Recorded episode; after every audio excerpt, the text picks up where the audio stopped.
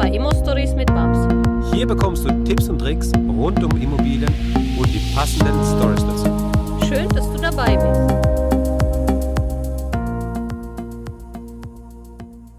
Hallo Babs, Hallo Max. wie geht's dir?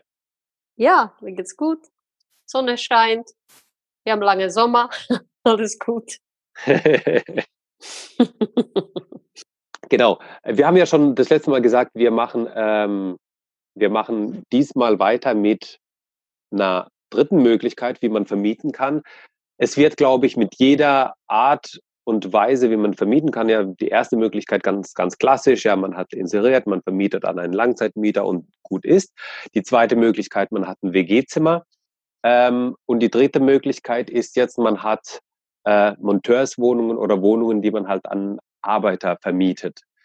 Ähm, mit jeder Variante wird es halt ja vielleicht aufwendiger, ja, risikoreicher vielleicht auch irgendwo, aber gleichzeitig auch eine höhere Rendite, die man erwarten kann.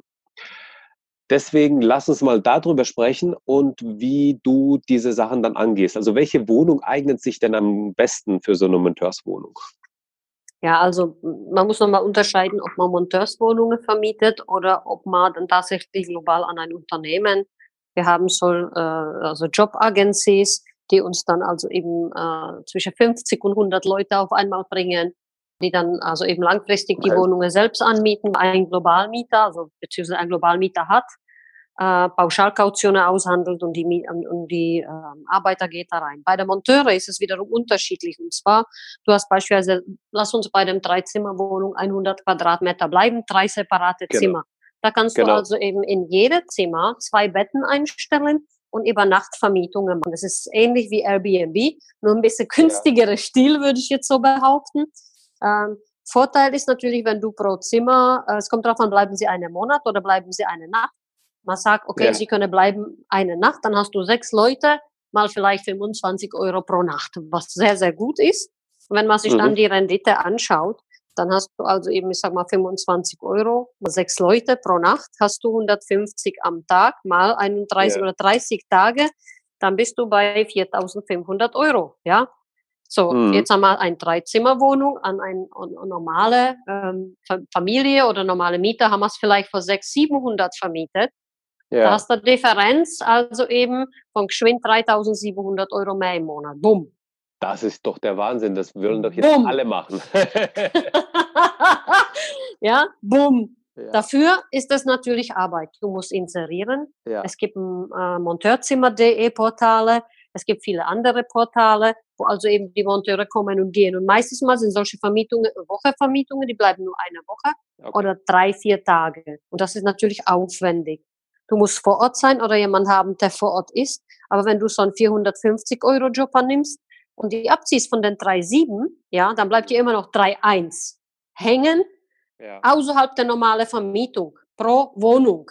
Ja, pro Wohnung. Wenn du zehn Wohnungen hast, bist du dann bei 31.000 Euro, musst du nichts mehr arbeiten. Fertig, ist durch. Ja, ja. so. Also das muss man wissen über Monteure. Es ist aufwendiger. Du hast natürlich komplett die Nebenkosten zu tragen. Die Ja. musst du komplett mit Strom, Internet, alles bezahlen. ja. Aber es ist lukrativer und es ist sehr, sehr zeitaufwendig für den, der das betreuen muss. Also du als Investor, das ist nahezulegen, dass du einen hast, der sich drum kümmert. Also er selber das ganze Vermietungsthema macht. Du brauchst jemanden, der das durchputzt, also eine Putzfrau, die da im Haus ist. ja. Oder sogar diese 450 Euro das können gerne Mutter. Mutter machen das sehr, sehr gut. Alleinerziehende Mutter, Mutter, die also eben äh, mit den Kleinkindern zu Hause sind, die haben dann immer Verfügungsrahmen, die kriegen dann Schlüssel, gehen sie Ja. hin, die putzen das, die lassen die Monteure rein und wieder raus. Also ganz äh, schicke Variante, jemanden auf 450 Euro anzumelden, der das alles abdeckt. Und äh, meiste Fälle kein Mann, sondern Ehefrau, die putzen besser dann. okay. Also ich habe nichts gegen euch Männer, aber ich habe die Erfahrungen gemacht, da waren Frauen irgendwie flexibler, zumindest bei mir. Ja, das glaube ich auch. Ähm, aber wie, wie ist es? Also reicht da auch wirklich eine äh, Kraft mit 450 Euro? Ja, Oder ja. müssen es zwei sein? Ja, Ne, eine reicht? nee, nee, Okay. nee. Ich würde sagen schon, dass eine reicht. Also die Übergabe, ähm, die sind nicht so schwierig. Es gibt einen Code, Briefkasten. Ja, Und dann, das wird alles online meistens mal gebucht oder per Telefon. Und du kannst also eben bei diesem Code Briefkasten äh, an der Wohnung oder vor der Wohnung äh, irgendwo die Schlüssel ähm, mal hinterlegen oder tatsächlich in der Wohnung. Es gibt Codes, Zugangscodes, da kommt der Wohnung rein und dann wiederum gibt es äh, Verteilungs der Schlüssel drin. Es gibt drei ganz kleine Fächer, jeder hat separate Code und über den kriegt Zimmer 1 äh, Nummer 2108, 2109, 2110. Mhm. Und so können sie äh, separat in der Wohnung sowie in die Zimmer rein. Da brauchst du nicht jemanden, der die Schlüssel hergibt. Du brauchst jemanden, der vielleicht reinkommt und schau, ist alles in Ordnung? Und dann ja. ist es immer flexibel äh, zu steuern. Also es gibt Monteure, die bleiben eine Woche und sie verlängern dann wieder, weil sie mit der Baustelle nicht fertig geworden sind. Passiert. Ja. ja, ja. Äh, also ist das ganz, ganz äh, flexibel und spontane Thema, wo man viel Geld verdienen kann. Ja. Und ähm, ist es denn auch für, also wenn ich eine Wohnung habe im Mehrfamilienhaus, ist es dafür auch geeignet oder ist das, äh, das schwer umzusetzen? Also ich stelle mir einfach vor, ich habe ein, was weiß ich was, zehn Familienhaus und jetzt habe ich da eine Wohnung davon mit diesem Beispielwohnung, 100 Quadratmeter. Ja. Die anderen sind da ja vielleicht nicht erfreut, wenn ich da so einen Schlüsselkasten unten dran setze, oder? Du kannst es direkt an der Flur vor der Wohnung setzen. Oder du kannst nur eine kleine Kiste, du kannst ein Zugangsschloss tauschen Dekord dekodiert ist und in der Wohnung drin, direkt hinter den Zugangstüren, du brauchst 10 Zentimeter hintereinander, mal drei, also 30 mal 10 Zentimeter. Das ist kein großes äh, Hinterfangen, solche Briefkasten-Hinterlegungsschlüssel. Nee, aber ich meine jetzt, äh, wie kommst du dann in die Wohnung? Also du kommst ja unten in die Haustür, wie kommst du da rein? Also, da musst du natürlich mal gucken, ob dir das ganze Haus gehört oder ob du nur eine Wohnung hast. Genau, wenn ja, weil wenn Wohnung du nur eine Wohnung hast, ist es natürlich aufwendiger, da muss immer jemand aufmachen. Ja, das ist ja. nicht so einfach. Und diese Fälle würde ich schon empfehlen, mal Dreifamilienhaus besitzt oder äh, Fünffamilienhaus oder sogar Zehnfamilienhaus, da äh, ist es schon besser, wenn mal, wenn das Haus einem selber gehört, so wie es ja. bei uns der Fall ist, uns gehören die Häuser grundsätzlich komplett. Ja. Und dann ist es auch einfacher. Da kannst du auch elektronische Schloss mit dem Zugangscode unten einmontieren. Dann kommt die ganze Mieter mit dem PIN rein, fertig. Ja, du brauchst genau. keine Schlüssel, weil die Schlüssel gehen dann oft verloren. Da ist es ja. besser, mit dem Zahlecode zu arbeiten.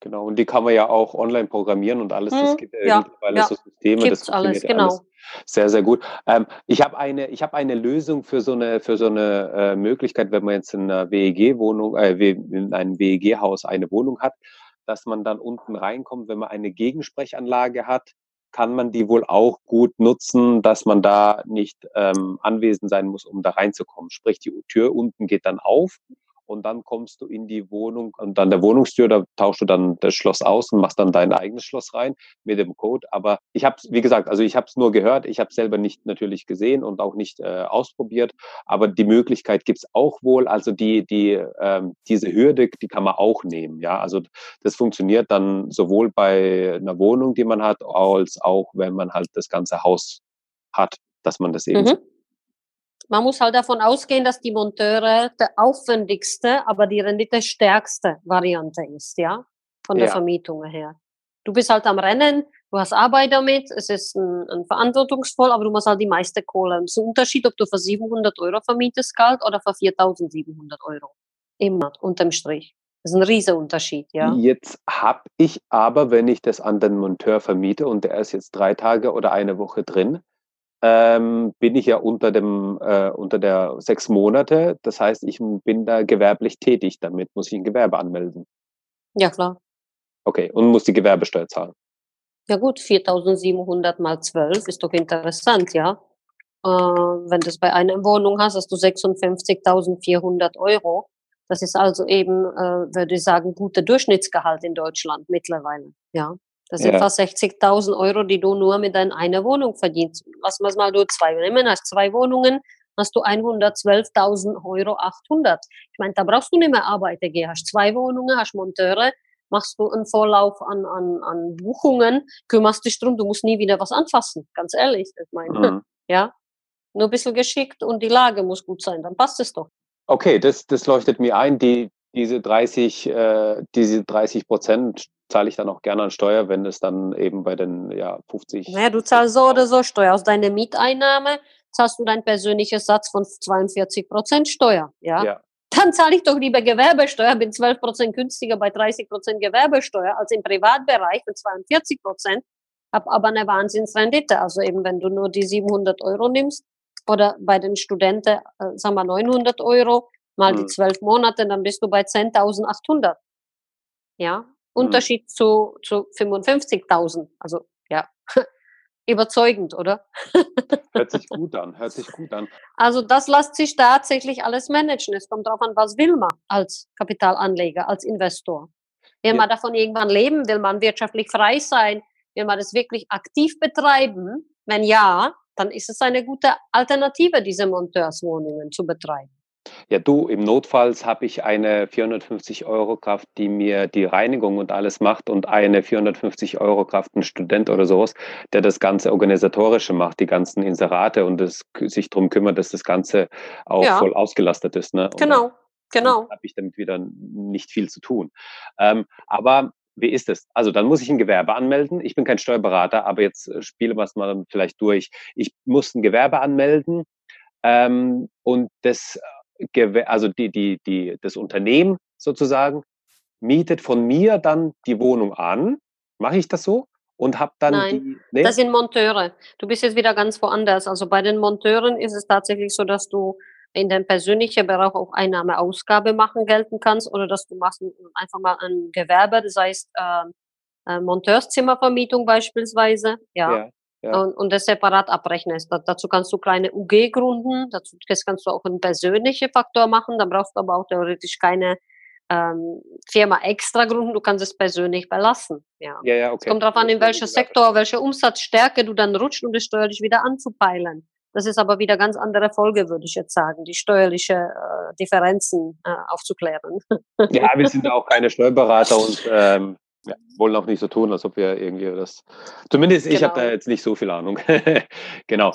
Ich habe da trotzdem was im Hinterkopf, dass man sich halt trotzdem gewerblich infizieren kann und dann wären alle Einheiten, die man selbst besitzt, gewerblich. Das will man halt natürlich dann auch vermeiden. Aber da bin ich jetzt auch auf dem also ich, ich bin schon groß und gewerblich, da kann ich dazu nicht so viel sagen. Kleiner ja, werde ich genau. wahrscheinlich, ja, weiß das eher nicht. Ich bin klein und ähm, nicht gewerblich und äh, deswegen brauchen wir dann einen Steuerfachmann. Ja gut, aber sowas Gewerbliches ist auch positiv, weil du zahlst weniger Steuer als Gewerbetreibende. Ja? ja. Du zahlst als Person, also ich habe ich hab 2015 einen, einen Steuersatz persönlich von über 200.000 Euro bezahlt, ohne meine Firmen. Das hat mir die Auge weitgehend aufgemacht, das passiert mir nie wieder weil ich es einfach mhm. nicht einsehe, dass alleinerziehende Mutter so viel Geld weggenommen wird.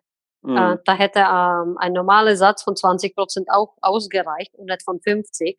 Äh, und da haben wir auch natürlich eine Alternative gesucht, wo wir alles dann in einen Trust umgewandelt haben. Ja. Und ähm, wenn man groß werden möchte, hat dann also eben der nächste Problem. Du hast ein Problem, wenn du Immobilienaufbau betreiben möchtest. Mhm. Und wenn du richtig groß bist, hast du wieder das Problem, dass dich die Steuer drücken, dass du so viel Steuer zahlst und sagst, jetzt muss ich mir wieder umgucken, wie mache ich das jetzt? Ja, was anders. Weil 50 Prozent finde ich persönlich zu viel. Ja, man kann auch mit 20 Prozent arbeiten. Das ist auch okay. Hm. Ja. Das ist eine persönliche okay. Einstellung von mir. An dieser Stelle machen wir jetzt eine kleine Pause und hören uns dann das nächste Mal und dann geht es weiter mit dieser Folge. Bis dahin wünsche ich dir noch viel Spaß und viel Erfolg. Mach's gut. Ciao. Danke, dass du uns zugehört hast. Wenn du eine Frage hast, dann schreib diese gerne mit einer Bewertung bei iTunes. Diese werden wir dann auch vorlesen. Wir danken dir und hören uns dann beim nächsten Mal.